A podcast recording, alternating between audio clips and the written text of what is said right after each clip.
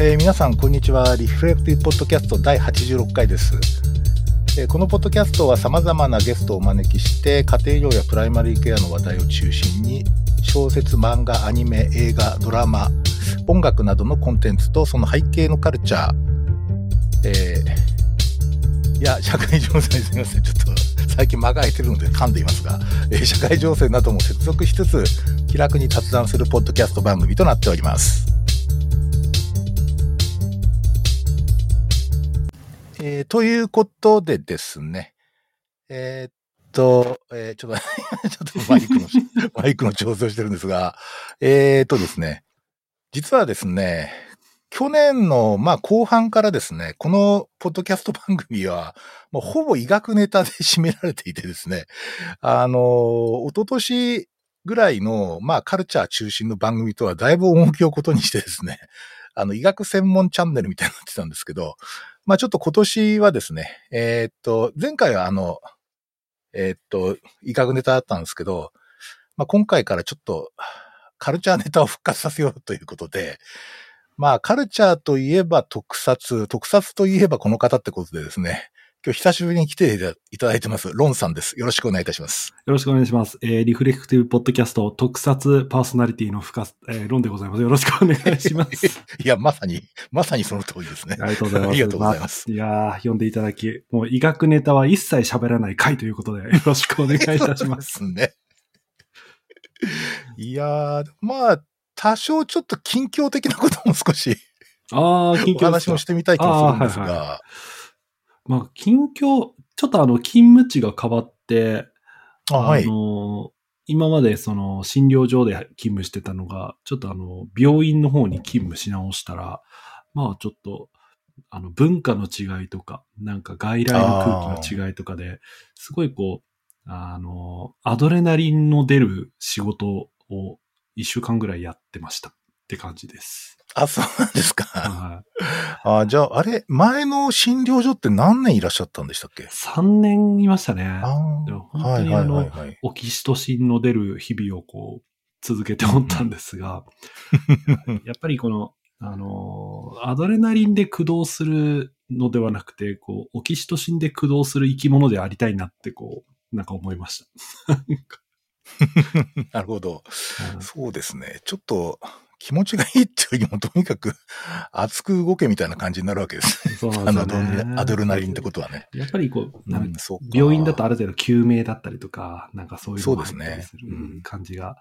いや、まあ、あの、それが嫌だとは言わないんですけど、な、なんか、あ場が違うなっていうのをうん最近感じておりそうでます。すよね。はいうん僕も、あの、最初の10年ぐらいは病院にいたので、あの、割と病院の仕事嫌いじゃないんですけど、ああ、そうなんですね。はい。あの、なんか、自分に向いてるっていう点で言うと、おそらく、うんうんあの、診療所の方が向いてるんですけど、そうなんです、そうなんです、そうなんです。はい好きにが、好き嫌いと向き不向きってありますよね、きっと。ええそうですね。もう早速行こうかな。いや、やりましょう、やりましょう。え今回ちょっと、いや、もう、お互いのテーマが熱すぎて、どこから話したもんだかっていうところですけどえ、そうですね。どこからま行きます？ずそした、ら、原稿からいきますか？原稿あのところからっていう手がありますね。はい。原稿したら、ロンさんは、アバタロー戦隊ドンブラザーズからいきますか？いきますか。まあ、ドンブラザーズ始まって2ヶ月経ちましたけど、いや、なかなか暴れ、本当にあの、暴れる太郎で暴太郎ですけど、本当に暴れてますね、本当に。すごいですね、この暴れっぷり。いや、ほんとほんと。親親分どうですか？見てて。2ヶ月。いや、僕ね、あの、なん、まあ、これ、まあ、ロンさんもご存知の井上俊樹脚本なんだよね。もう外れなし。井上式が。あの、戦隊もの書くって結構、まあ昔はあったと思いますけど、あの、い最近はおそらくないので、うんうんあのどんな本になるんだろうっていうのはすごい興味があったんですね、それ自体は。うんで、えーっと、まあ、あの、同時、あその後にやってる、あの、仮面ライダーリバイスも、まあ、後で語りますけど、うんうんこれも脚本を始め、家が小説のか、小説家の方で、うんまあ、せあの、特撮ものの脚本を初めてって人なんですよね。うんうんうんだから結構今回今ね、現行のシーズンってやっぱりちょっと脚本に注目してるんですよね。なるほど、なるほど。井上俊樹って、仮面ライダーフォーゼやりましたっけ？ファイズですね。あファイズかあの、えっと、ファイズですね。もう一番傑作はおそらく。いやー、さすがですね、すよ本当に。うんまあ、で、あの、今回、個人的にドンブラザーズのその導入が、他の作品とかなりこう、毛色をち変えてきてるっていうのがすごく魅力的だなと思っていて、うん今までの戦隊ものって基本的には3週ぐらい見れば、誰が味方で誰が敵で何を目的にしてるかって結構分かってああ、はい。来てたと思うんですよね。で、その上で、あの、どんな悪い奴が出てきて、どんな、あと、キャラクターの魅力を出すかみたいなところを出してたと思うんですけど、これが今回全くないんですよ。うんうん未だに、あの、ごまず5人が顔をそ、揃って、人間体の時に顔を揃えたのが1回だけ。しかもあの、偶発的にみたいな感じで、そうですね。未だにこう、うん戦隊と名乗ってるけど、全くグループ、チームではない。かつ敵の組織とか、あの、出てくるモン、あの、モンスターたちも何が目的なのかも全然わからない。っていう、本当に謎謎謎の中で2ヶ月過ぎるって、こんなことは今までなかったように思うんですよね。そうですね。大体最初の数回ってこう、やっぱり説明的な、解説的な感じになるんだけど、うんうんうんそれがないよね。ね基本的にはないですね。そうそうそもう本当にあう。あの、と、やっぱりレッドがさ、ほとんど喋らないでしょ。あ、そうですね。機械的ですよね、すごく。そう。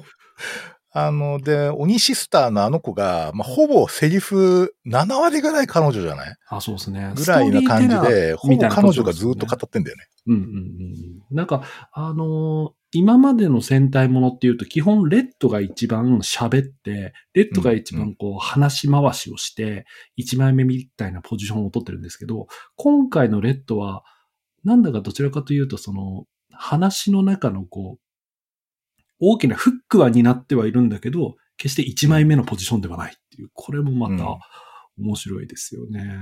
うんうん。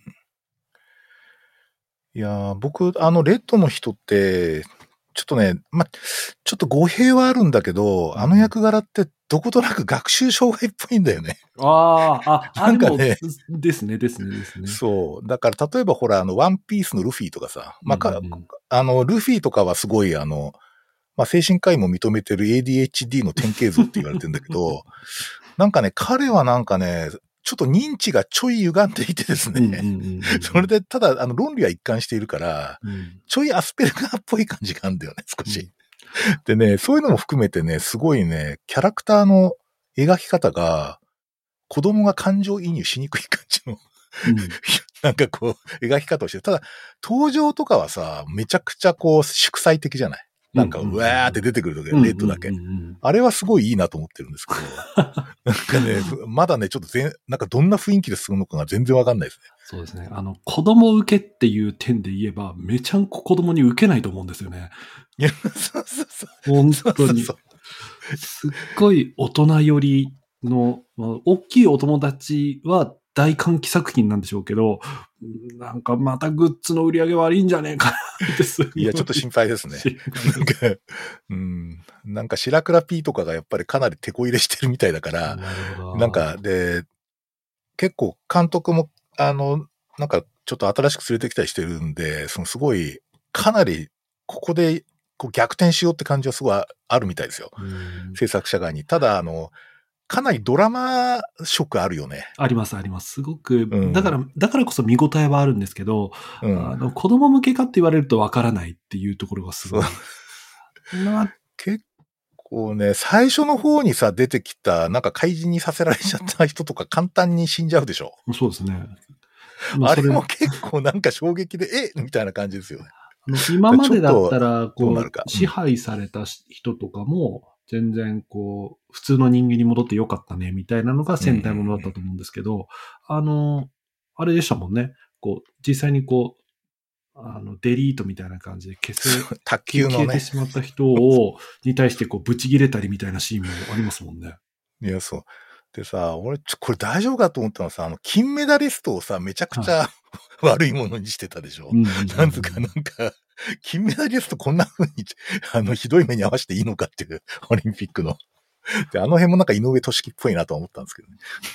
あ ちょっと心配な感じがありますね。そうなんですよね。面白いんですよ。あの、すごく面白いんですけど、うんあの、こう、ファン、ファンとしては、こう、戦隊ものがこれからも、あの、末永く続いていただきたいっていう気持ちもあるので、あの、うん一方で、一方で子供たちもこれを見れるぐらいの、になってきているとかっていうのであれば、まあいいのかなとは思うんですけど。うん。なんかね、やっぱりね、えっと、子供に人気があるキャラクターって、あの、なんかね、いろいろ話を、あの、各方面の専門家に聞くとですね、うんうんうんあの、えっと、例えば、あの、鬼滅の刃って言うとさ、うんうん一番子供に人気あるの猪之助なんだよね。えー、実はでで、ああいうなんかキャラクターって、やっぱり子供に普遍的に受けるらしくて、うんうんうんだから、こうなんかね、ちょっとつ盲信型とかね、なんかちょっとこう、失敗しちゃう人、失敗、肝心なとこで失敗しちゃうとかね、うんうんうんなんかね、そういうキャラクターの方がむしろ子供には受けて、完璧なヒーローとかあんまり人気がないらしいです。今だからおそらく、今回のレッドが、うん。なんかスーパーヒーローっぽくないっていう、うん。その元のキャラが。それがなんか、あの、おそらく何かちょっとこの先展開を狙ってんじゃないかって気もしたりするんだよね。なんとなくみんな欠けてる、みんな欠けてるというか何かしかありますよね。レッド、はそういう人の気持ちがわからないとかっていう、うんその心がわからない。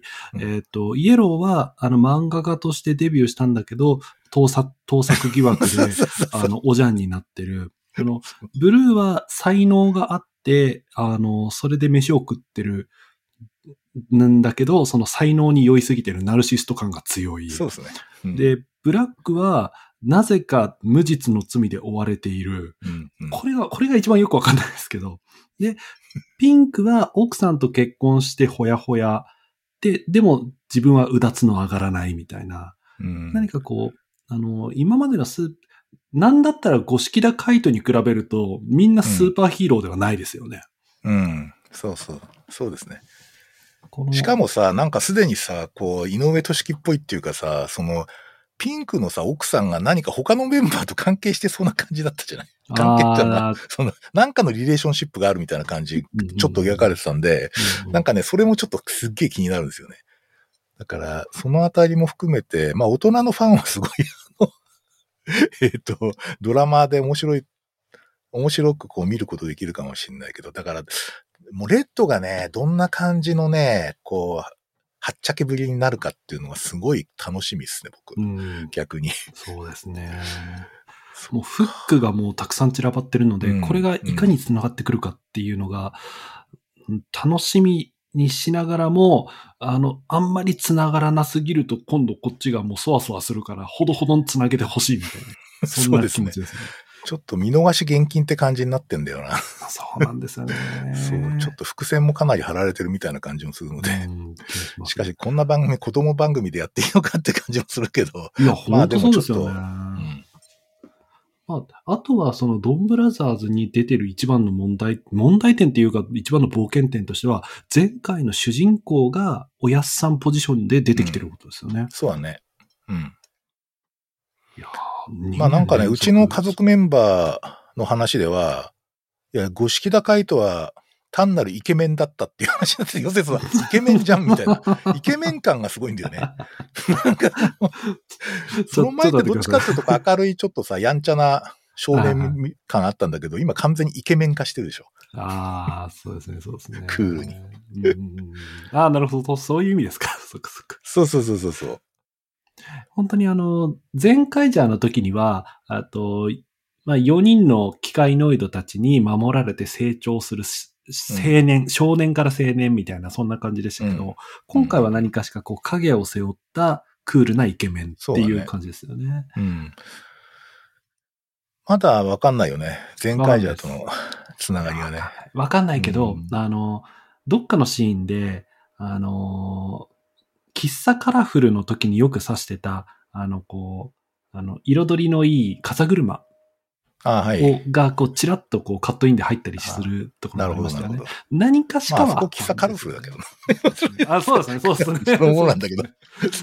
本当そうなんですけど。だからもう、本当にフックだらけで、うんドラマとして見応えがあってっていう戦隊ものは本当にこれまでなかった。かつ、いろんうな次元の壁を突破しての面白さが、そうですねあーどこまで見せてくれるかって感じですね。いやー、本当だからちょっと、毎週見てますよ。はい。ええ、私もでございます。本当にどうしても見ちゃう。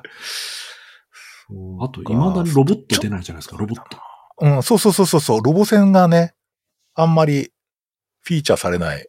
ね感じですよね本当ですねあの、まあ CG 化はここ何作かあるんだけど、まあかなり動きはかっこいいですね。うん、うん、うん、うん、うんっこいいんですけど、かっこいいんですけど、やっぱ個人的には、やっぱりこう、五体合体が、こう、戦隊ものの誉れだと思っているので、まあそうだよね。箱型のね、動きがね。そうなんです。いまだにそれが全然出てこないのが、なまあ、ふちょっとね、楽しみに待つしかないんでしょうけどね。うん。そっか。ちょっとその関係で言うと、ちょっと、その、まあ、前回じゃあの振り返りも必要かなと思うんですけどいや、もう当。然ですよ。もう、ドンブラザーズ語るとすれば、やっぱり、ね、対比作品としての全開者はやっぱり語るべきですよね。ですよね。ロンさん的には前回じゃったらどんな感じで、あ、まあ、確かね、収録最後にね、ロンさんと収録した時にね、うんなんか、あの、いや、これ多様性そのものじゃんみたいなああ、そうそうそう。確かそうそうそう。感想を述ばれ述べられていて、なるほど感があったんですけど、こう通じてみてどうですか？いや、あと、ぜドンブラザーズを見た後で、あ改めて一年振り返って思うとすれば、あの、戦隊ものって各ありきみたいな王道を貫いてったなっていう感じはします。うん。なんかこう、うんちょっとコメディ色のある敵役とわちゃわちゃやったりとか、うんでもその中で、その、ちょっと、こう、バックストーリーで少し重たい話があったりとか、で、そういった中で、こう、最後には協力して敵を乗り越えてって、あの、ゾックスとか、さらに、うんあの、しあのステイシーとかが、こう、過去の因縁を乗り越えていくみたいな、もうなんか、最後の展開なんかは本当に、そう、戦隊ものってこうだよねって思いながら、もうホクホクしながら見てましたね。うん。いやー、なんかさ、やっぱり、なんつ、僕ね、やっぱね、最初さ、その、例えば、あの、こう、こんな作品ですって発表したときに、うんうん。まあ、人間一人となんか、機械ノイドっていう、まあ、要するになんつうかな、その人間でない、もう造形もそうだし、まあ、要するにその、すでにススーツアクターさんが入ってしまっているうんのがメンバーだっていう話で、かなりね、若干心配したんですよね。その、なんかもしかして、そのこれ予算削減とかね、なんかそういうこともちょっと考えたんだけど、実はその、なんつうかな、僕ね、完全に前回じゃはね、もう声優さんにやられました。やられましたね。もうなんかね、あの4人のね、声優さんすごすぎる。もうなんかね、とにかく、まあもちろんもともとすごい声優さんなんだけど、みんな。うん、まああの、せっちゃんの福園さ、あの、美里さんも含めてすごい声優さんばっかりなんだけど、本当にまあ、あの、やっぱね、アドリブ聞かしたりとかね、なんかね、なんと泣かせるんだよね。だからこう、セリフ力っていうか、うんこう、戦隊もってやっぱ新人さんの俳優さんがこう成長していく過程を見るっていうのが一つ楽しみとしてあると思うんだけど。今回完全に完成された人がさ、あのうん演,、演技力が、うん。それがこう、五色高いとを囲んでたっていう、その新人の。うんそこがね、やっぱり僕すごい良かったな。だからさっき支えてるって言ったけど、僕本当に演技的にもすげえ支えてて、うんうんうんめちゃくちゃあれ五色高いとくんは成長したと思うよ、僕。いや、いい環境ですよね。俳優としていや、なんだったら、榊原郁恵良かったですよね。え、そうっすね。すごい良かったそれこ。そ、ちょっとまあ、ピーターパンネタとか出てきたから、ちょっと僕の世代だとやべえな、みたいな感じだったんだけど、あの、あの後なんかね、あの、うちの家族メンバーとかね、見ててね、その昔のその榊原郁恵のアイドル時代のやつが YouTube で見れるんで、それ見てびっくりしてましたね。え、こんな人だったの？みたいな感じで。いや、まあ、そもそもあの、おやすさんポジションに女性が来たっていうのも初めてだったと思うんですけど。あ、なるほど。うんあの、榊原郁恵ってコメディから真面目なところまで本当に幅広く受けがうまいですね。すごいと思いました。いやー、なかなかすごい、あの、なんか超然とした感じで、あんまりこう、なんかパニックになったりとか、そんなに長い間してないんで、すごいなんか支えてましたよね。そうですよね。僕はあの、あの、両親がね、若干ね、影が薄かったんだけど、その、両親がね、もっと出てくるのかなと思ったけど、必ずしも出てこなかったですね。そうですね。まあまあ、あの、物語の大事なポイントポイントではちゃんと出てきて、出て。うんあの、カイトの父親、母親っていう空気は確かにありましたけど、うんあとはですね、結構、あの、やっぱ、あの、親分も書いてましたけど、あの、ゴールド追加一家がすごい、うん。あの、良かったですね。最高。良かった。もゴールド追加は最高ですよ。ういや、すごい。もう、ゾックスのあの、長男、うんその、長男各ありきみたいなの中で、またちょっと苦しんだりとかで、で、その中でフリントとか、あの、カッタナとかリッキーとかが、兄貴ってこう支えてる、あの感じってこう、非常にこう、オールドタイプの家族像なんだけど、やっぱりあれってすごくいいですよね、見てて。いや、いいですよ。いい、本当俺、に。リッキーと勝ったのは大好きだもん。ああ、わだかからる。最後に人間に戻って出てきたじゃない、ちょこっと。はいはいはい。もうちょっとね、泣きそうになりました。マジに。でも、でもなんか、リッキーとカッタナは、あの、ちっちゃいサイズでわちゃわちゃしててほしいや、いみたいな。そうなんですよそれがいいんですよ。あれ、あれも表情の作り良かったっすよね。いや、あそこもかなりお金かかって表情とかいろいろ作ってましたよね。いやらしいですねうんあの二つの造形をしたのは結構なんか、なんだっけな、スーパーロボット大戦かなんかのデザインやってる人がやったらしいですからね。うん。デザイン良かったです。で、うんあとはですねよかっ、たよかったあの、ゾックスやってた、あの、俳優さんが、あの、福島出身みたいなので、ああ、そうなんです。そう、個人的には、あの、おああの、同じ東北勢としてちょっとこう、ゾックス頑張れこう、応援してます。いやさ、あのさ、登場の場面俺最初さ、出てきた時はい面食らったけどさ、はい。あれ慣れてくるとかっこいいんだよね。かっこいいっすよね。やっぱ、ああの、回すっていう動作が、すごくこう、セクシーに見えてくるの不思議ですよね。いや、不思議不思議。俺最初ふざけすぎじゃねえかとかって思ったんだけど、めっちゃ最後の方かっこよくなってさ、もう、いやもう踊り始めたら来たーみたいな感じだった。なりますね。あの、お音楽が流れて、ゾックスが踊った時のなんかこう、あの無敵感というか、あれいいですよね。いや、あるよね。うん。あの踊り、結構難しいんですよね。ちょっと練習したんですけど、あれは難しそうですよね。結構ステップがうんこう斜めに入って難しかったです。うん。でですね、あのゴールドイークは、すごい好きだったな。いやーそれとあとは、そのステイシーを一年やりきった。うんあれ。そうねステイシー君ねかっこよかったです。ステイシーよかったですね。いや、ステイシー君実は最後の方全部持ってったでしょ。持ってきましたね。もうあの、あの、やつでにさ、こう、あーもうよかった。なんかこう、慰められるとことかさ。す。ごい良かったですね。あの、最後のエンディングの時の、あの、うちに来ていいんだよみたいなところのあのシーンも良かったですね。ね。いや、あれさ、そのさ、い、や、あの、ステイシー・ソートって曲があるんだけどさ、その彼、あんまりね、歌は流れないんだけど、最後になんかカラオケ店になんか迷い込んだ時に、自分のその PV がカラオケ店のテレビで映ってるってわけのわかんない、あの、えっ、と、ステイシー・ソートの PV が流れてるっていう番組があったんだけど、これやりすぎだなと思ったんだけど、あの曲めちゃかっこいいんですよ。いやーそうなんですね。あの瀬戸瀬古口くんってね、あの、すごいラップうまいんですよね。あ、そうなんですか？そうなんですよ。で、結構そういうボーカル、なんだろう、えっ、と、パフォーマンスグループみたいなのにちゃんと属していてですね。あの、すげえ、あの、歌結構うまいんですよね。うん。まあ、ただ彼はあれですね。やっぱり僕はあの、ああいうなんかちょっとジェンダーレス的なそういう男性ってやっぱりすげえかっこいいなと思って。やっぱり。親分好きですよねねすごい好きなんですよ。いろいろ誤解されるかもしれないが。まあ、ただその、本当にあのね、ああいうこう、なんていうの、えっ、と、美しい、うんあの、青年とかはね、やっぱり、あの、芸術的だなと僕は思ってるんですけど、実は。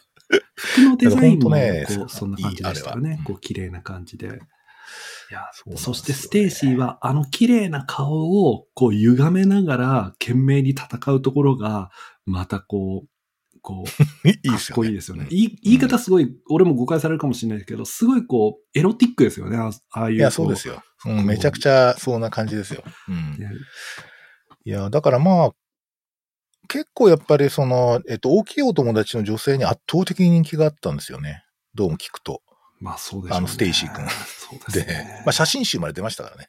実はさすがにそれは買わないですけども。おそらくね、僕スピンアウト作ると思うな、ステイシー。ああ、まあでしょうね。うん絶対作るああ、でも、ゾックス一家でも作ってほしいしな。あ ゾックス一家でね。本当いや、そうですね。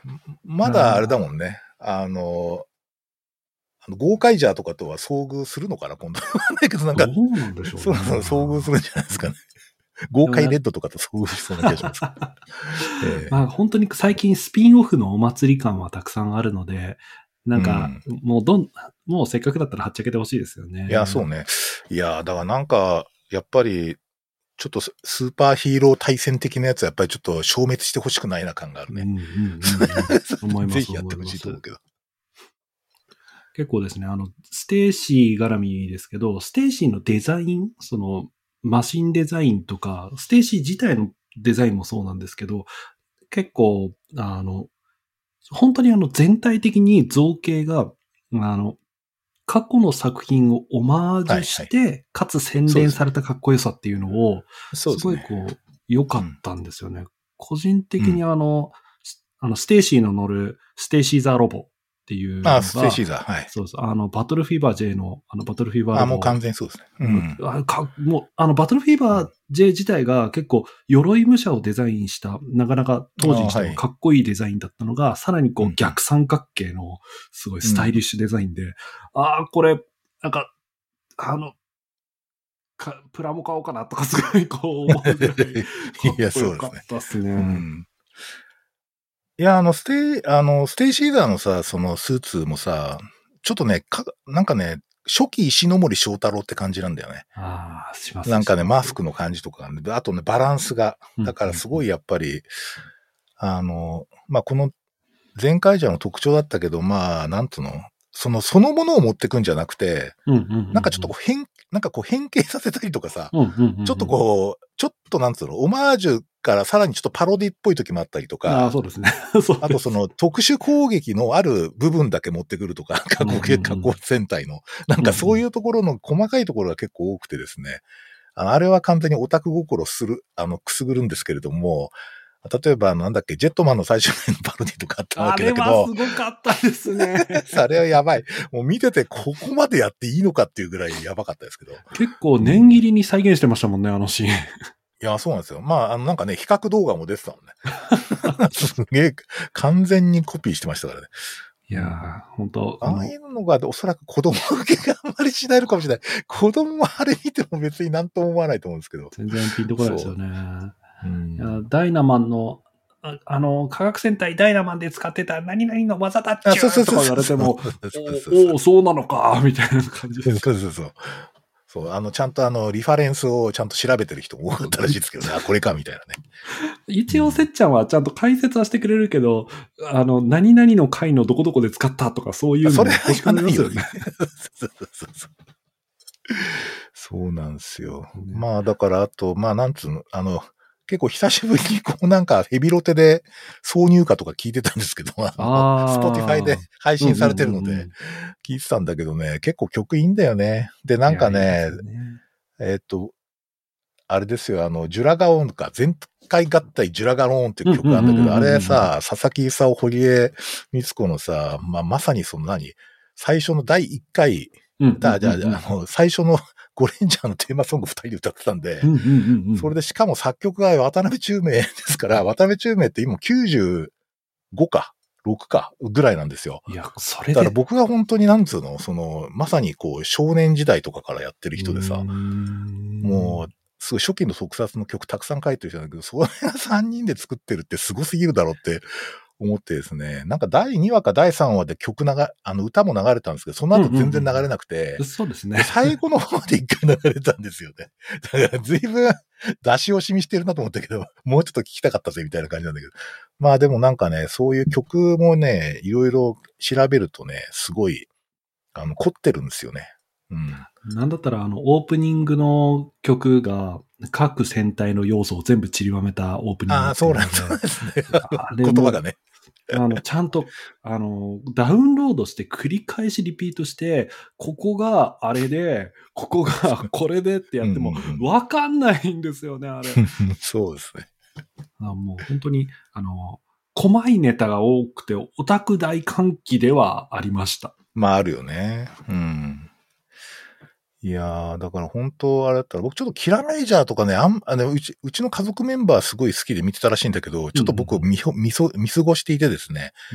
で、もう全カイジャーを本当に全話見たから、なんかすごい、一番なんか最初のパターンだとこれ見ないかなとかと思ってたんだけど、うんうんまあここまで見たのは本当に久しぶりでしたね。いやーうん本当に一年間飽きさせずに、こう、店、店を、見せ場をちゃんと作りながら、こう、飽きさせずにやってくれたことと。あとですね、これ、あの、一応、触れなきゃいけないなと思ってたのが、あの、アンジェラ・メイさんか。あの、じあのですね、こう、戦隊ものの裏で仮面ライダーがやってて、で、はいはいはい。前回じゃあの前半は仮面ライダーセイバーをやってたわけですね。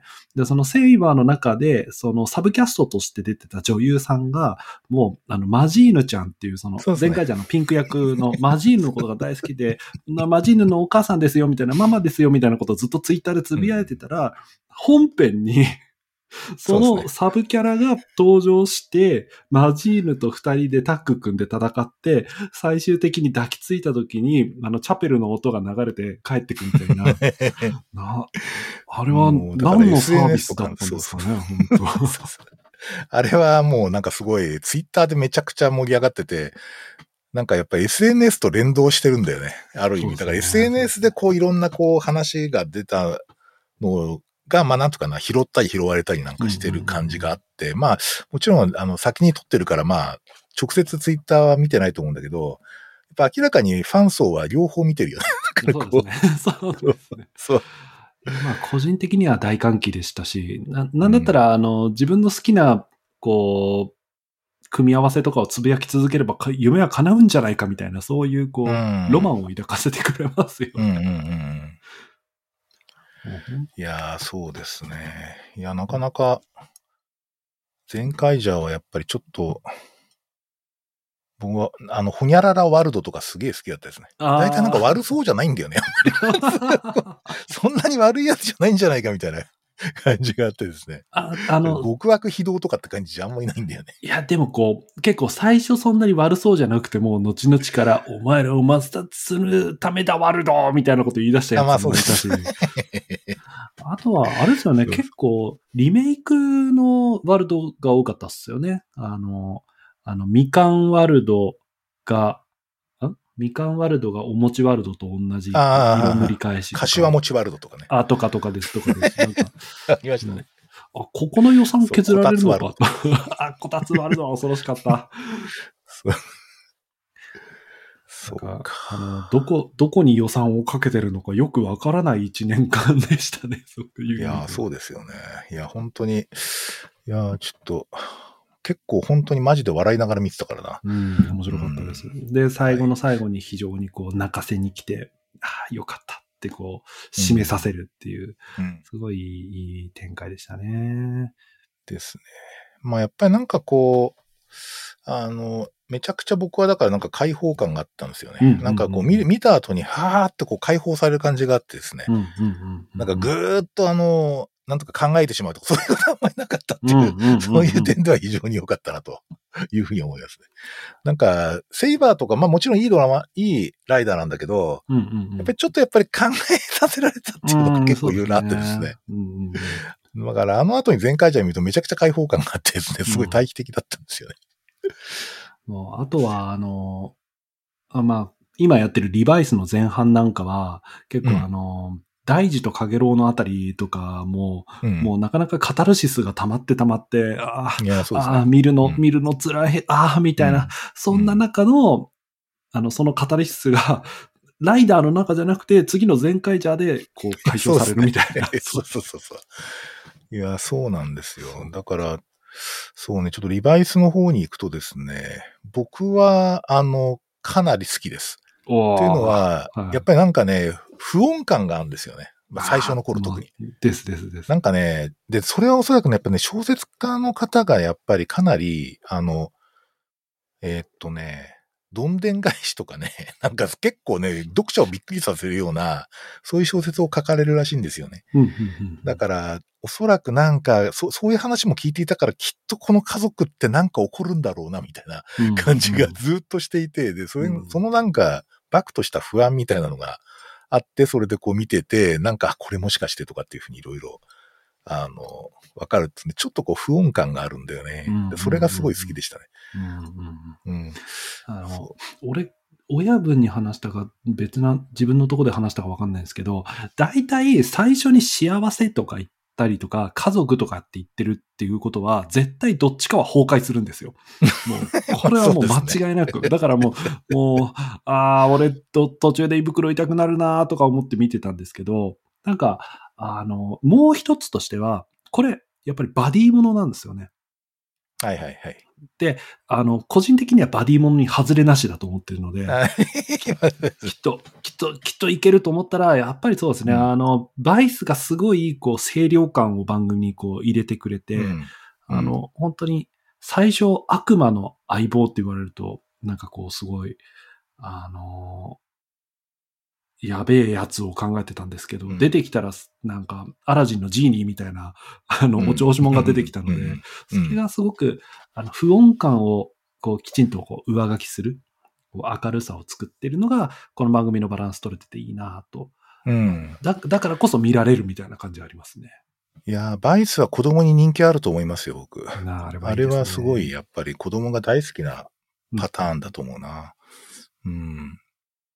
ただ、見た目がちょっといかついので、なんであの、妹のさくらちゃんの時には、見た目が超絶可愛いラブコブを出してきて、あれは何なんですかね。まだちょっとよくわかんないですけど、あれはなんかなぜ実体化してるのかとか、いろいろ、ちょっとよくわかんないところあるんですけどね、なんか。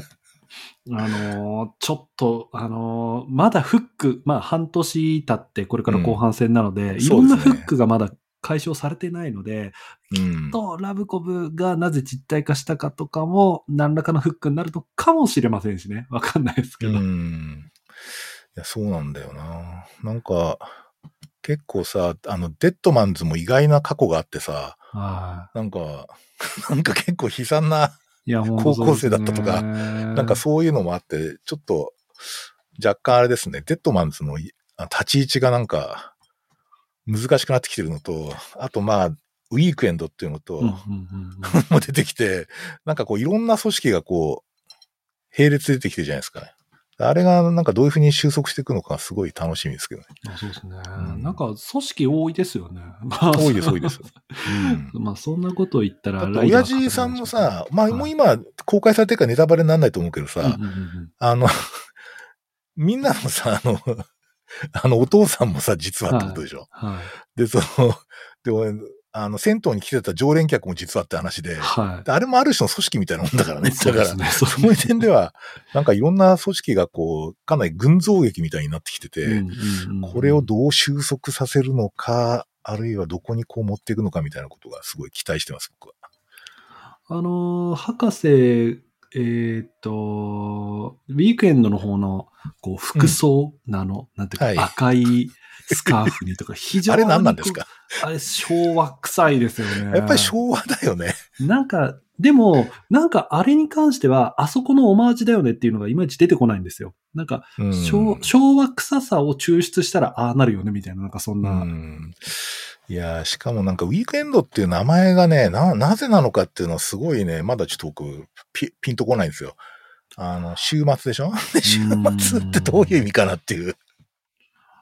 そポンとはちょっと、ね。思いつくとしたら、聖書絡みですかね。あ、そうですか。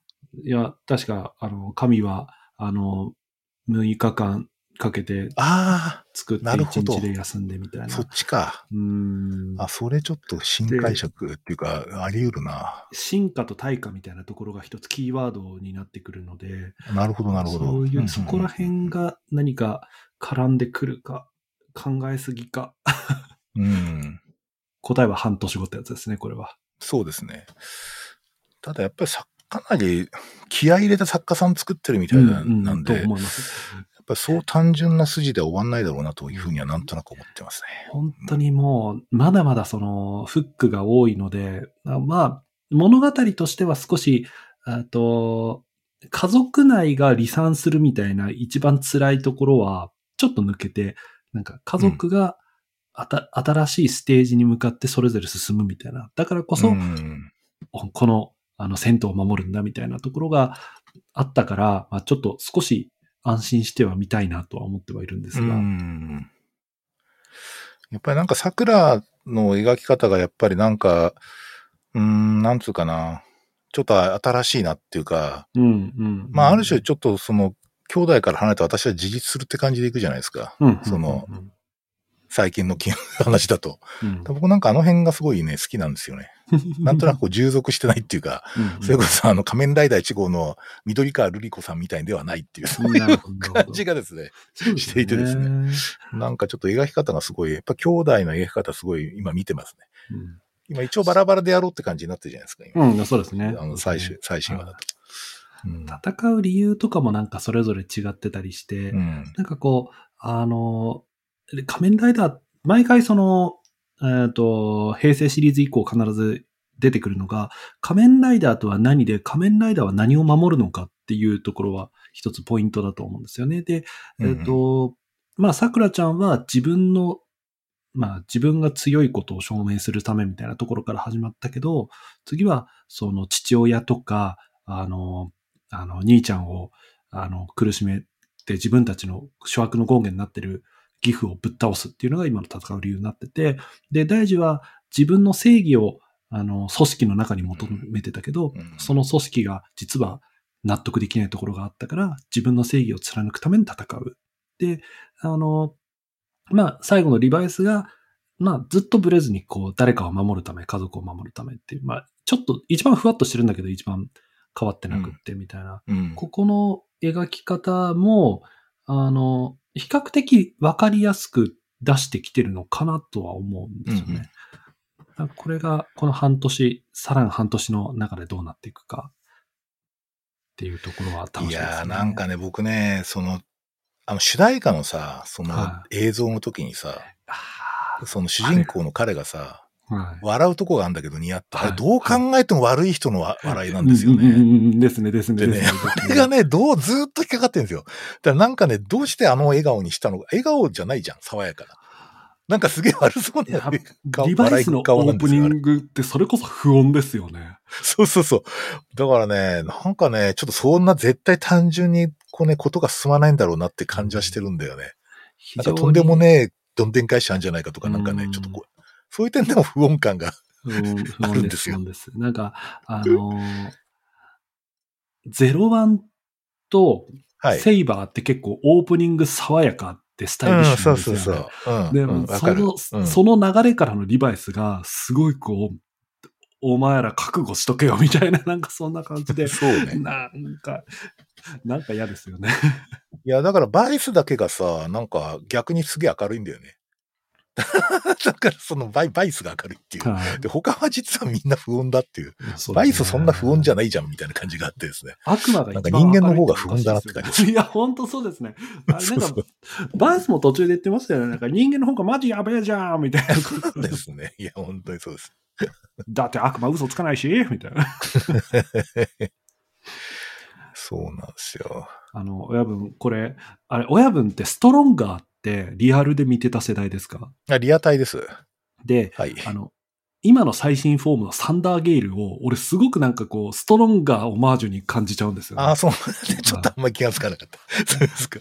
あの、結構その、サンダーゲイルって、あの、そもそもお父さんが仮面ライダーゲイルっていう、うん。あの、あの、ライダーをやってて、その仮面ライダーゲイルの変身アイテムのスタンプがカブトムシなんですよ。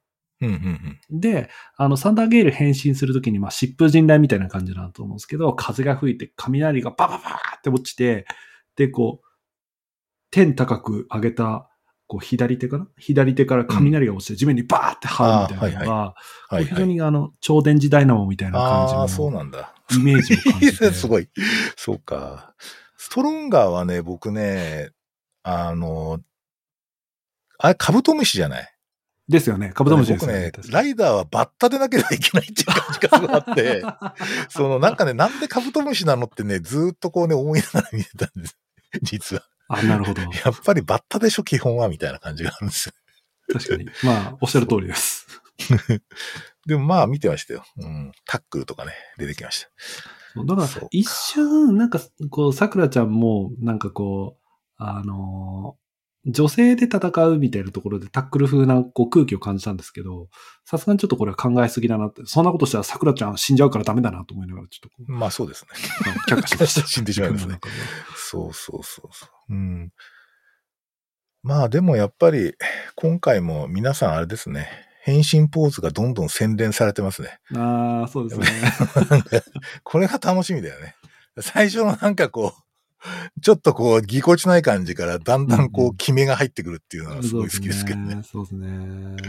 そうあの、うん反抗こう、はーってやってこう変身するみたいなところも、うんなんかこう、最初は、や、やるぞやるぞみたいな感だったのが、こう、ん少しこうこなれてきて、で、なんかこう、なんていうかな、それと一緒に演技も上手くなるじゃないですか。表情の作あそうですねり方とか。そうそうそう。非常に、ああの、三、三兄弟、特にあの、まあ、リバイスと、あの、ライブかな？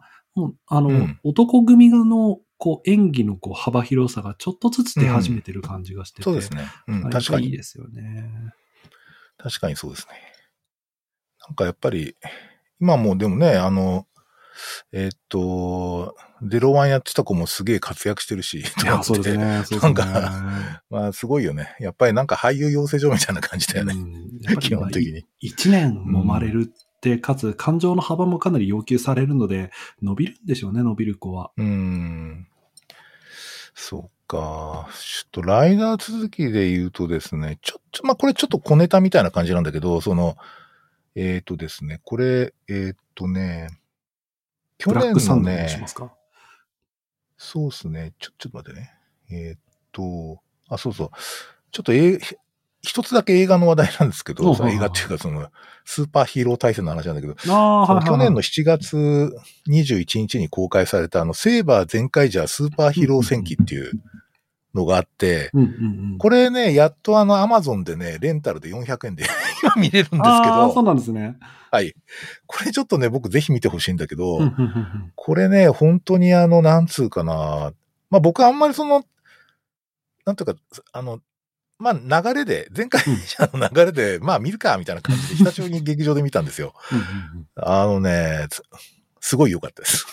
簡単に言うとね、これね、あの、ネタバレになるから 申し訳ないんだけど、うんうんこれ石森章太郎の話なんだよね。うん石森章太郎が出てくるんですよ。あの、要するに少年時代のとか。うんうんで、で、彼が、その最終的にこうヒーローを描くことになるんだけど、そのヒーローを描く、まあ、じ、あの、いろいろこう、例えば、あの、なんていうの、マルチバースになってるから、その、彼は過去からこう、今の物語の世界に入ってきてしまうんだけど、その物語の世界でいろんなこう、えー、前回ジャーとか、もう他の、えー、セイバーの人たちとかが戦ってるのを見ながらですね、うんやっぱ、ヒーローダメだな、みたいな感じがする、してるんですよ。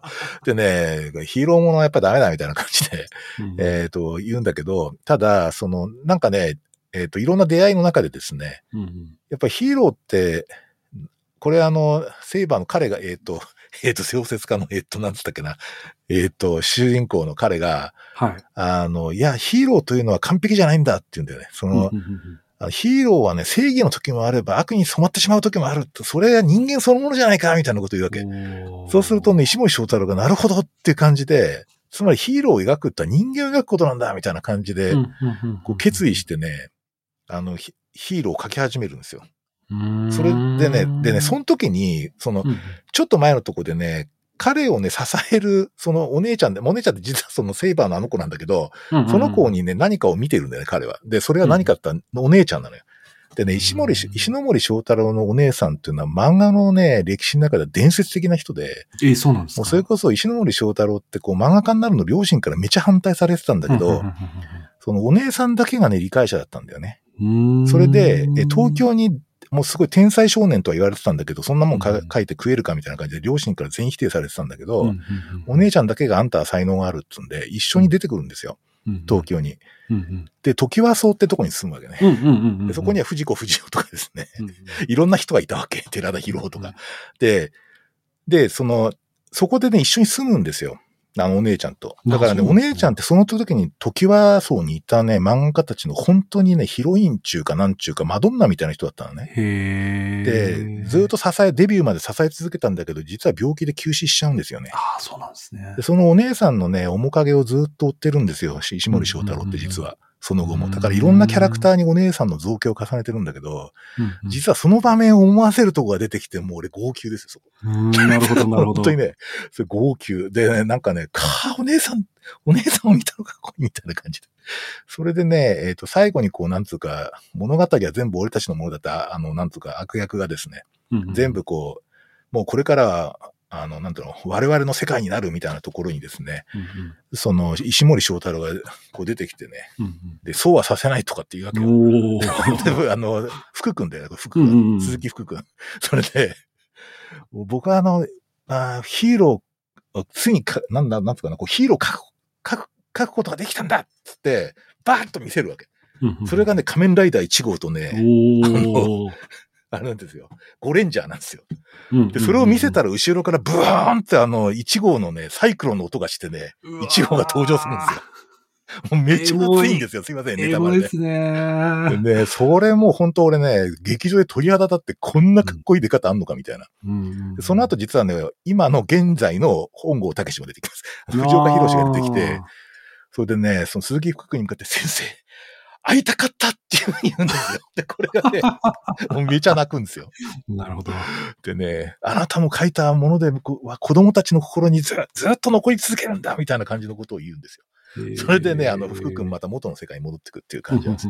あの、石森章太郎ね。だからね、石森章太郎の映画です。なるほど。彼を 石森章太郎という、まあ、なんつうかな、天才的漫画家を、あの、描いた映画っていうふうに僕は言言っていいと思うんですね。ね。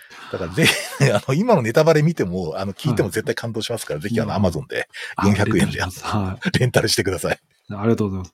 いや、なんか、あの、まあ、ちょっと始まる前にもちょろっと言いましたけど、この2022、1年、1年、2年、3年とかけて、本当に戦、特撮関係にこうフューチャーした作品がものすごい増えましたよね。うん。で、それそうですね。それはもう本当にあのありがたい限りで我々コンテンツ消費者としては嬉しい限りなんですけど、なんとなく今親分の話を聞いてて思ったのが、こう制作現場の意見を言う人たちが、そのやっぱり特撮を見て育った人たち。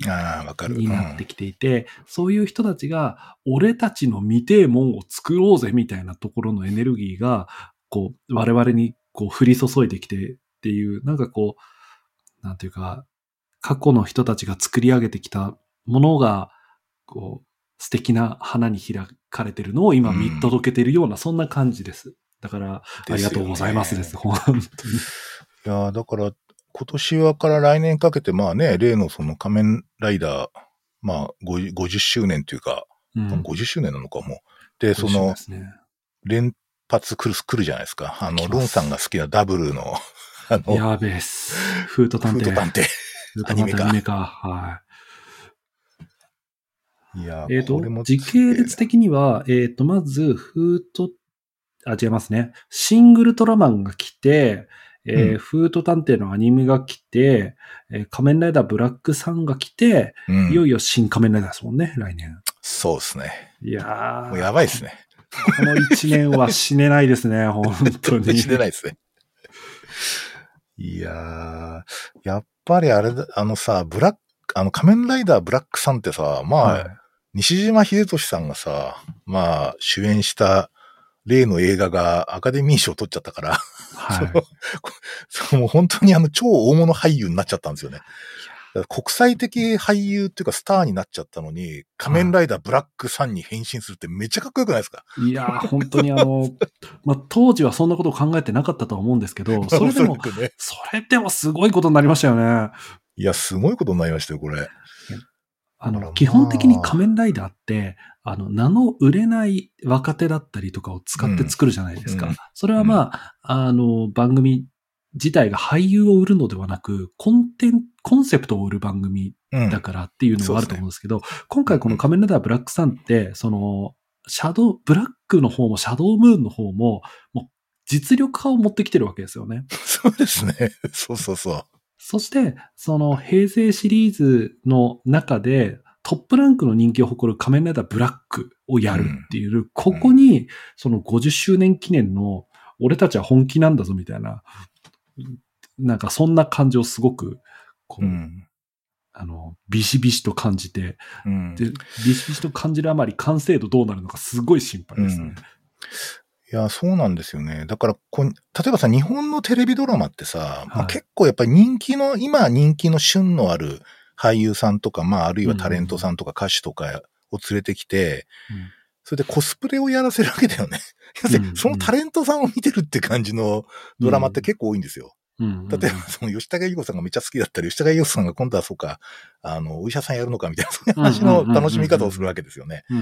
で、今回、その、おそらくそういう、その西島秀俊さんのコスプレを見たいって人あんまいないと思うんですよね、僕。うんまあこれもしね、例えばあの、ジャニーズの人気タレントかなんかがね、やってた、ら、あの、タレントさんのコスプレになっ、ショーになっちゃった可能性があって、うんうんそうね。まあそういう点でむしろね、この配役って、本当ドラマ作ろうと思ってると思うんですよ。うんそのコスプレじゃなくて。だからそれがね、すごい 楽しみですね。うんうんまあ、古老の地の試合師監督だし、とにかくなんかね、すごい大期待なんだけど、で、僕はやっぱりブラックとか、ブラック、あの、ぶまあ RX も好きですけど、ブラックはやっぱり僕があの研修医の時に見てて、おー そうですか。あの、医者になって研修医で大変苦労してた時にですね、うんあの、毎週日曜日に励まされていたっていう、そういうなるほどなんで、結構ね、ちょっと、あの、子供の時じゃなくて、むしろ研修医の時に思い入れがあるドラマなんですよ、僕。なるほど。でね、なんかやっぱバトルホッパーも出てくるし、なんとロードセクターも出てくるってことですね。僕なんかね、うんすごい、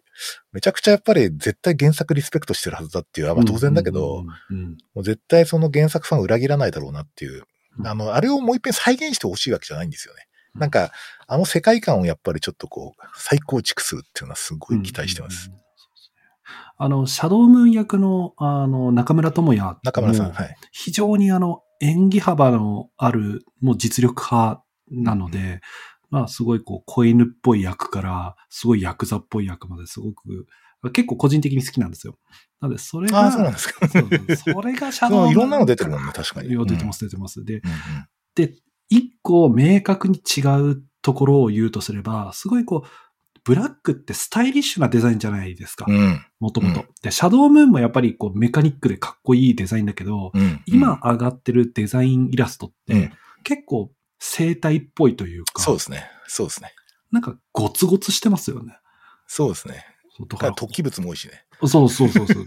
あれ、シャドウムーンってこんなになんか肩幅あったっけかなみたいな。そううん。おそらくね、そこをだからやっぱりちょっとね、ある種ふ、ふ、コスプレショーにしないために封印したんだと思うんだよな。うんだからもう新作作るつもり満々だと思うんですよ。きっと。世界観はそのままに。同じブラックはやっぱほら、あの、あれってさ、あの、はい。スーツアクターの岡本二郎さんのデビュー作なんだよね。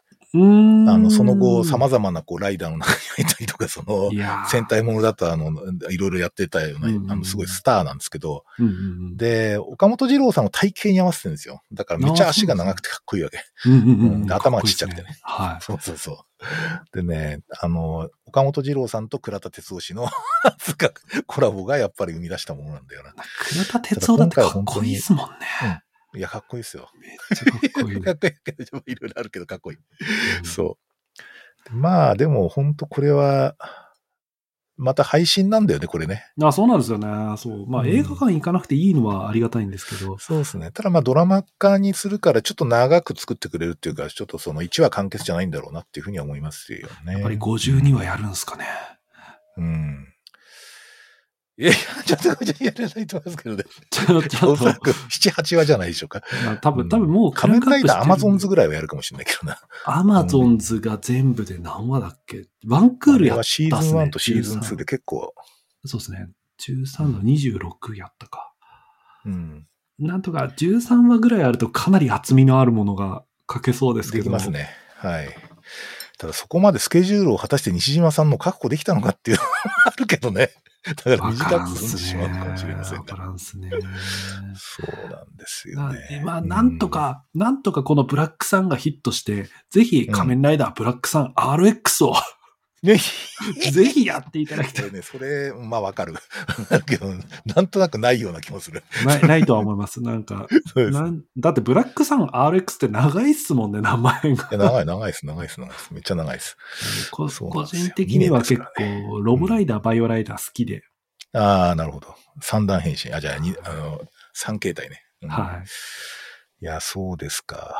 そうすると、あとまあ、シン・ウルトラマンが5月にあって、本当に公開するのかなってなんとなく不安なんだけど、本当にできたのかなって思ったななんんか、信じるしかないですね、これを。信じるしかないんですけはいど、まあこれはでもなんかあれですね、ちょっと予告、ちょっとずつこう映像が出始めてるけど、うん、出てますね、出てますね。これも西島秀俊なんだ出てこれいや、そう、いや、なぜか本当にすごいですよね。使われっぷりが。どうしたんだみたいな感じうですけど。ん。うん。シン・ウルトラマンのデザインって本当に、あの、美しいですよねいや、。美しい。綺麗。美しい本当に。あの、こう、なんか流線形のね、そうそうそう形態っていうのはやっぱりこうね、最初に僕がリアタイで小学校5年の時に見た 記憶そのものですよ。ああ、なるほど、なるほど、なる流。線形で、なんだこれとかっていうふうに、もう未だに第1話もう覚えてますよ。見てんの。そう。ただまあ、おそらくね、なんかはい、なんか家督隊っていう名前も残るらしいんだけど、家がなんかコロナ禍の禍になっててですね。そうですね。災いの特、なんかそれを特殊にこう、そうなんか対処する。あの、舞台として家督隊が、まあ、設定されてるらしいとか、その辺の情報が出てきてますよね。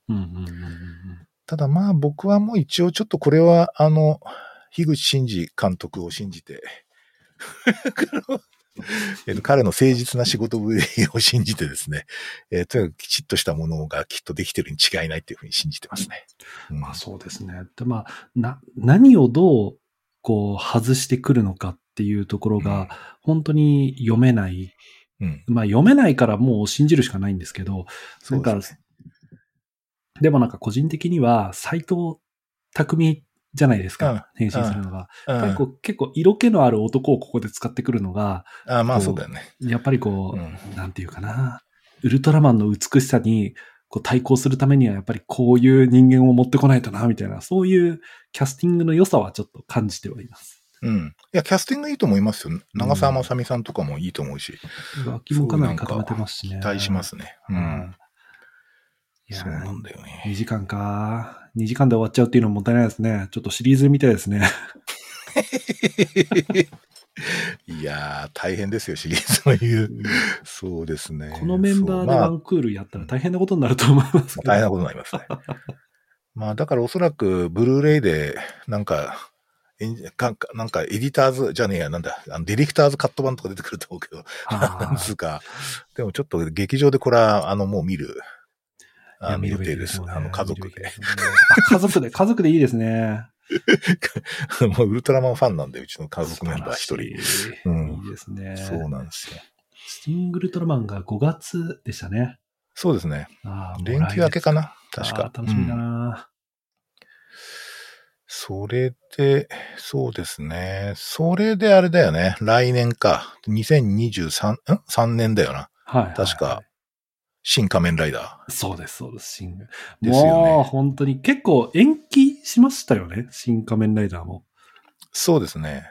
こんなに本当に時間かかるのかなっていうぐらいあれだけど、まあ、どのくらいやっぱりなんか安野秀明がこだわってるかっていうのもあるんですけど、うんまあうんうん当然それは彼がやれば遅れると思うんだけど、どんな感じになるのかなってちょっと僕ね、ちょっと想像つかないんですよね。なんとなくゴジラはなんとなく想像ついたんだけど、ああ、そうですか。エヴァの延長とかね、なんかそういうエヴァっぽい演出とかってきっとあるだろうなと思ったんだけど、今回は彼自身がほら、だから要するにさ、あの、彼の青春時代の、なんつうの、うんその、うん憧れの、憧れっていうか、そのなりたかった対象なんだよね、あれで。うんうんうんうんうん だから、そそういう点でも、でね、彼なんかあの、うんと、劇場のは制作発表の時に、うんうん。あの、ノスタルジーは大事にしますって言ってたんですよ。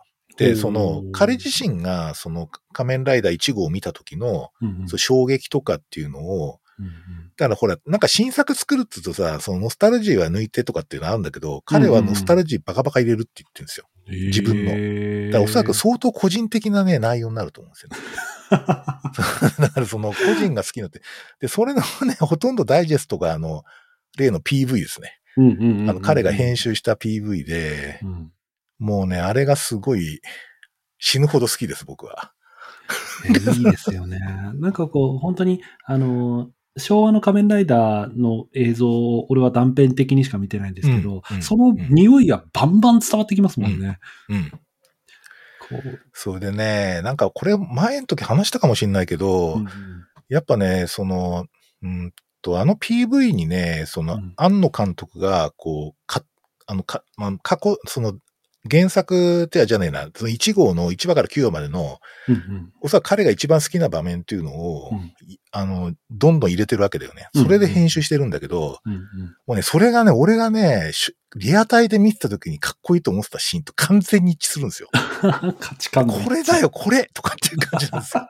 で、こことかっていうのはね、その、うん例えばの崖の上からサイクロンでもう実際本郷武史がノーヘルってかけ、うんあのバイク買って駆け下りてくるとことか、うんうんあれとかも本当にね、すごい好きなのと、あとやっぱり最後、う海辺をこう、リリコさんをし後ろに乗せてですね、その海辺をブワーってはす、あの、サイクロンで走っていく時があるんだけど、うんうんこれもね、めっちゃかっこいいなと思ってたんですけど、うんうんうん本当それを持ってきたんでね、うんうんまあ同世代人なんですよね。まあ実際に年も ほぼ同じなんだけど、うんもう本当に同時大臣だなって感じでですね、ちょっともう本当にあの、死ぬ前にいいものを見たいって感じがすごいしますけどね、僕はね。あの、晩年にいいものが見れてすげえいいなみたいな感じですよ。いやー楽しみです、本当。今出てきた、いわゆるリメイクものの、その、ブラックサンと、かあの、ウルトラマンと、この、新仮面ライダーって結構その、ラインが違っていて、あの、うんやっぱり本当に、こう、あの、原作を本当に丁寧に活かそうみたいなのが、スーツだったりとか、サイクロンだったりとか、うんそれこそルリコさんの服とかにも、やっぱ随所に見えるんですよね。はい。あの、仮面ライダーって、あの、最近は変身してなんぼみたいなのありますけど、はい。もともとは仮面ライダーに改造されて、顔に確かこう力を出すと模様が浮かぶんですよね。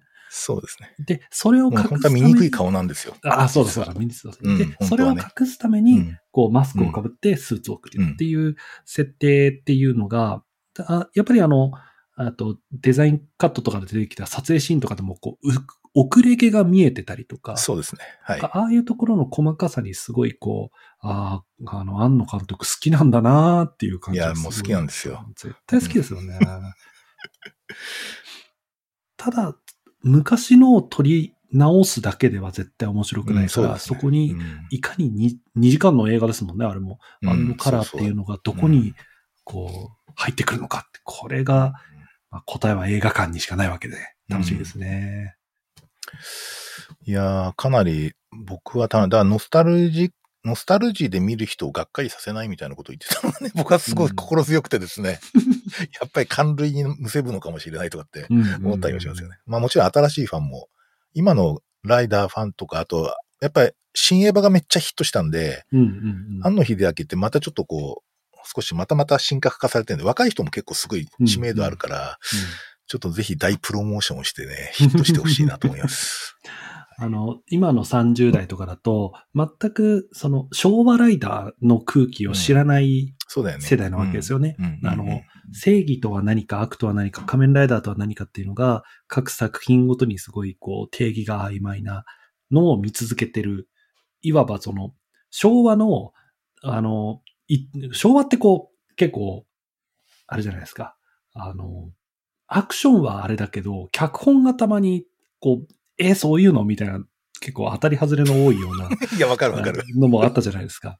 あるある。それが平成になると、なかなかそれがちょっと許されない中の、そうですある意味ね。、ちょっと目の超えた世代になってきてるので、うん。ここが、こう、あの、庵野監督にうら、うならせてもらえるのかどうかっていう、うん。そういう楽しみがあります。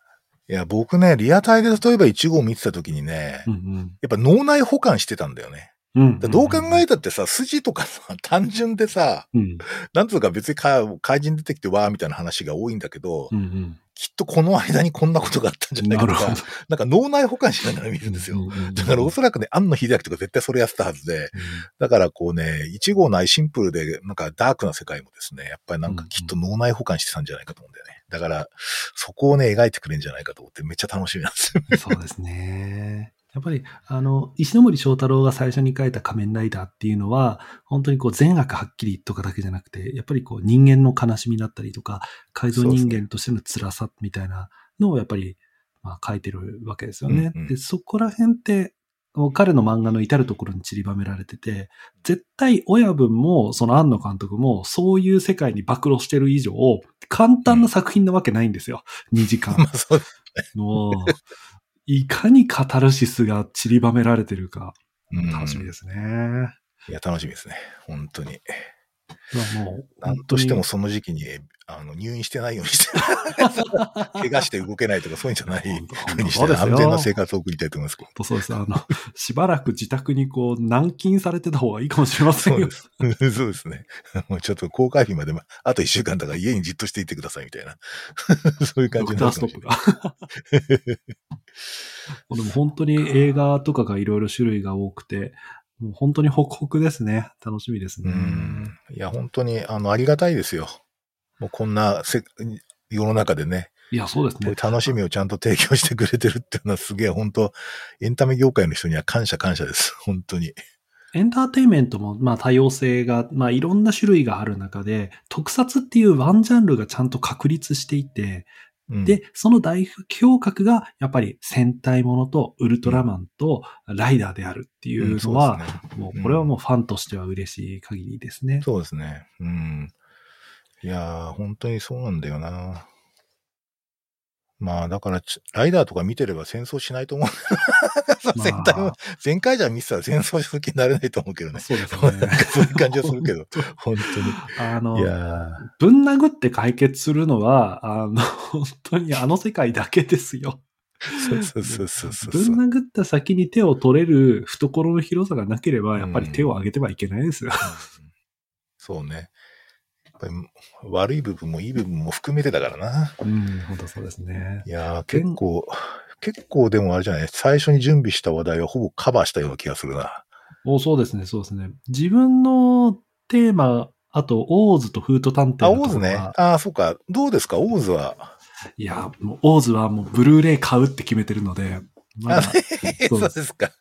まあ、あのーオーズそのものが、やっぱり出来のいい作品なわけですよ。まあ、すごくこう、バディものとしてもすごい良くって、それこそ今のリバイスと同じですよね。あの、人ま間と、あそうだね。確かに。あの、うん。あ、あ、あれは悪魔じゃなくって、えーっと、なんだったっけ、えあー欲望、欲望の、あ、グリードだ、グリード。グリードね。うんグリードでしたけど、それとほぼ似たようなカラーリングの中で、エイジと、あのアンクね。あアンクが二人でうん。バディとして、こう、あの互いにこう、あの、絆が出来上がっていくっていうのが、うんまあ、尊い作品なわけですけど、最後の最後で、その、アンクがエイジを守って、が消えるんですよね。で、そうんの半分のコアメダル、そのアンクの力の源であるコアメダルっていうのが半分かけて、いつかまたアンクに会えるかもしれないからって言って、いやいつかの明日を信じて、また旅をするんだみたいな感じでトゥルーエンドで終わって、10年経って、いつかの明日がやってくるみたいな触れ文句のもう、あのもう、あの、プロモーション見た瞬間のもう、興奮ったらもう、もうリアタイ10年だからね。すごいよ10年ね。すごいです。しかも10年経って、あの、完全にオリジナルキャスト全員揃えてってすごいと思いますよ。皆さんお元気でよかったって感じでよすか？かったです、本当。に。うんあの、中でもですね、本当に、あの、エイジとアンクっていう二人の、そのダブル主演の二人が、10年経ってもそんなに変わってないんです変よ、ね。わんないね。すごい。うん。まあもちろん10年経った分の大人っぽさみたいなのは出てるんですけど、うん本当に全然、ああ、相変わらずエイジだし、ああ、相変わらずアンクだ、かっこいい、みたいなのが興奮できて、すごい、すごいですね。まあ、あれだよね、オーズはとにかく、あの、仮面ライダーを復活させたっていうか、その経営的にすげえ良かったんですよね。そうですね。すねの、あのメダルって、おそらく過去グッズの中で一番売れたんですよ。だから、あの、コレクターアイテムとしても非常にあの人気があって、うん。あれで結構また息を吹き返したっていうことらしいですけどね。あの、すごいおもちゃが売れたそうです。ただまああれだね、アンクがさ、ほら、AG っつって3つ投げるじゃん、バーって。はいはいはい。あれかっこいいね。あれかっこいいですね。あれかっこいいかっこいいんですよ。で、あの、もう10年経ってオリジナルキャストが揃った、しかも推し作品っていうだけでもうすごい大興奮なんですけど、うんうんうんまあの、この10年経ってのリメイクって実は、あの、オーズだけじゃなくって、あの、ゴーカイジャーもやったんですよね豪。快じゃ、僕見ましたよ。あー天豪快じゃ。そう。な、なんなのみたいな。今年、本当になんか特撮当たり年すぎてなんなのみたいな感じですよね。そうですね。いやさ、豪快じゃとかほんと山田くんとかさ、あと、真央さんとかめっちゃ大物になってっからさ、なんか、すごいなんか、嬉しいですよね。アイムとかめっちゃ可愛かったです。相変わらず全然変わってないじゃんって。10年経っても全然同じだよ、みたいな感じでしたけど。ドン、ドンさん若干ちょっとこう、ふっくらあちょっと、ふあの、少しあの、そうですね。ちょっと大柄になってましたけど。うんね、いかがでした？見て。いや、良かったですよ。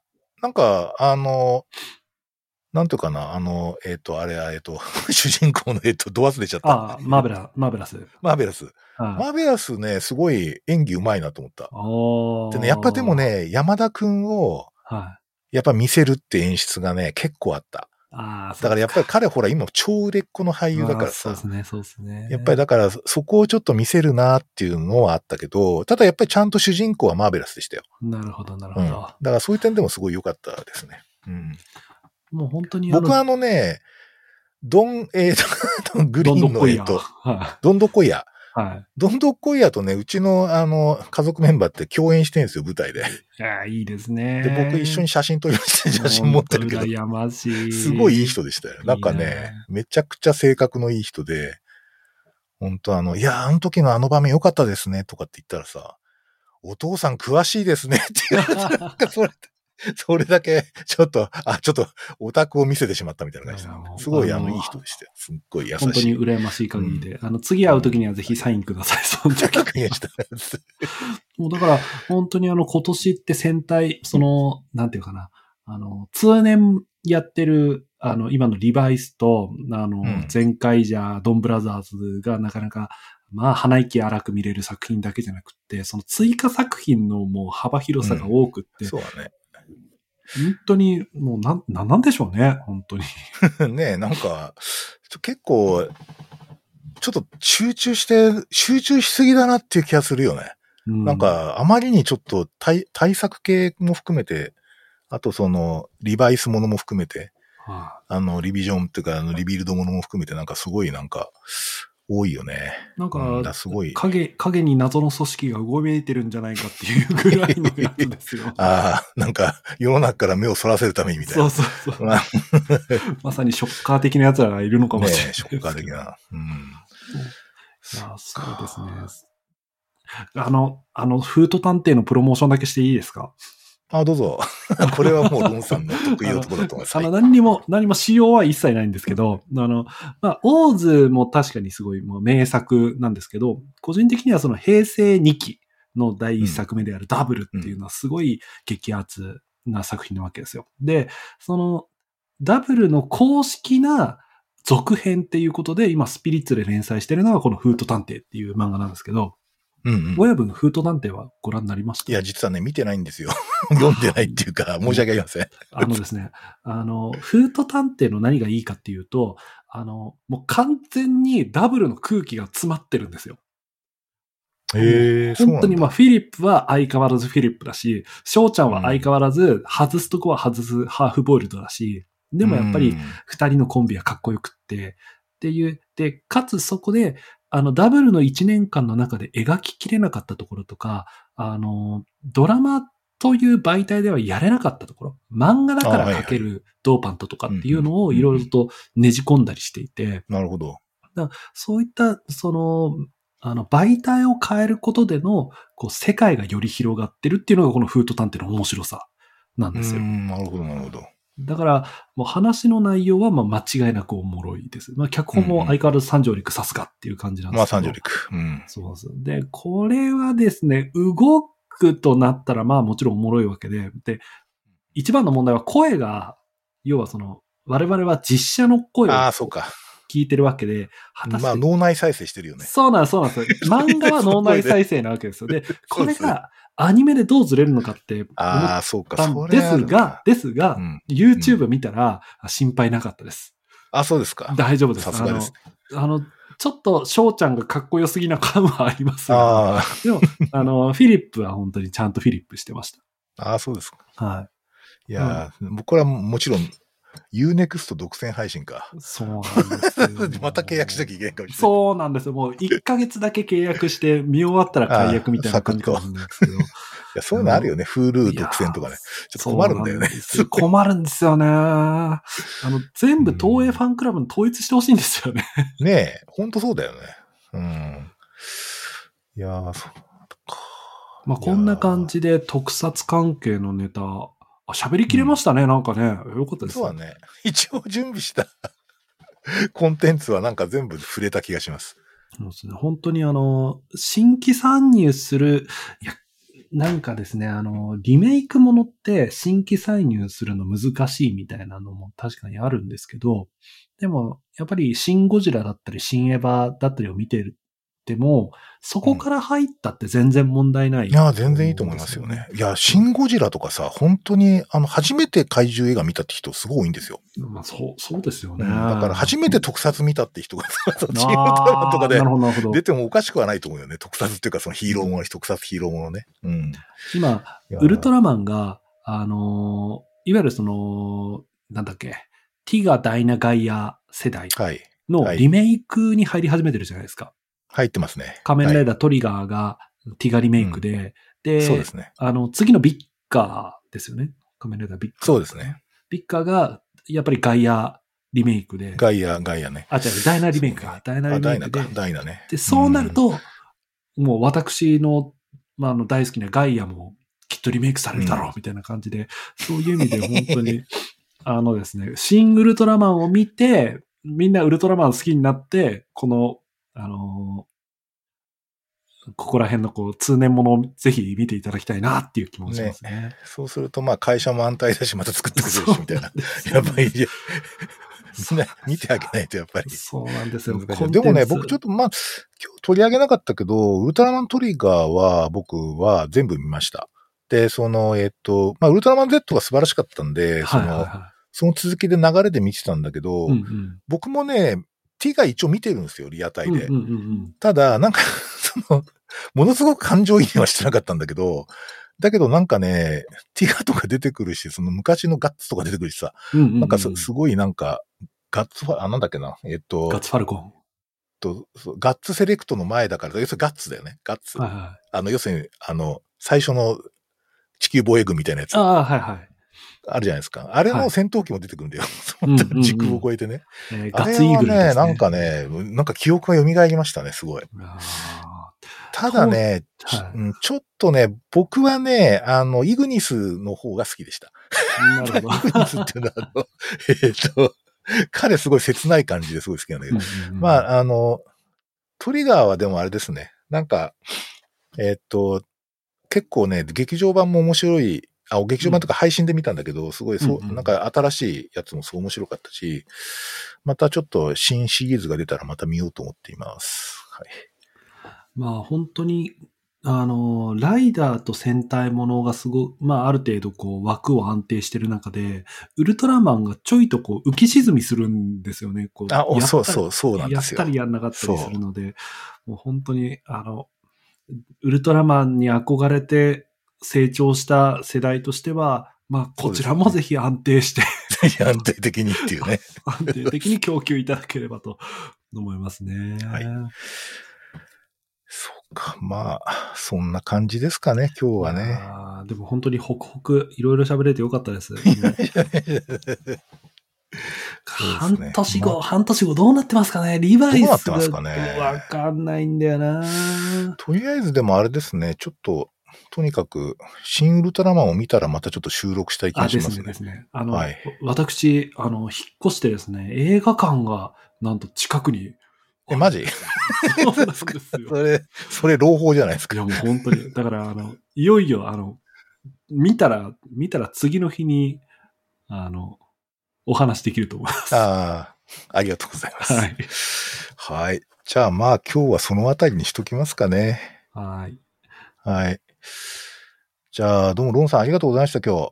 はい。あ、あと、あの、私も、ポッドキャストやっておりますので、そちらもあそうですねぜひお聞きくださ い。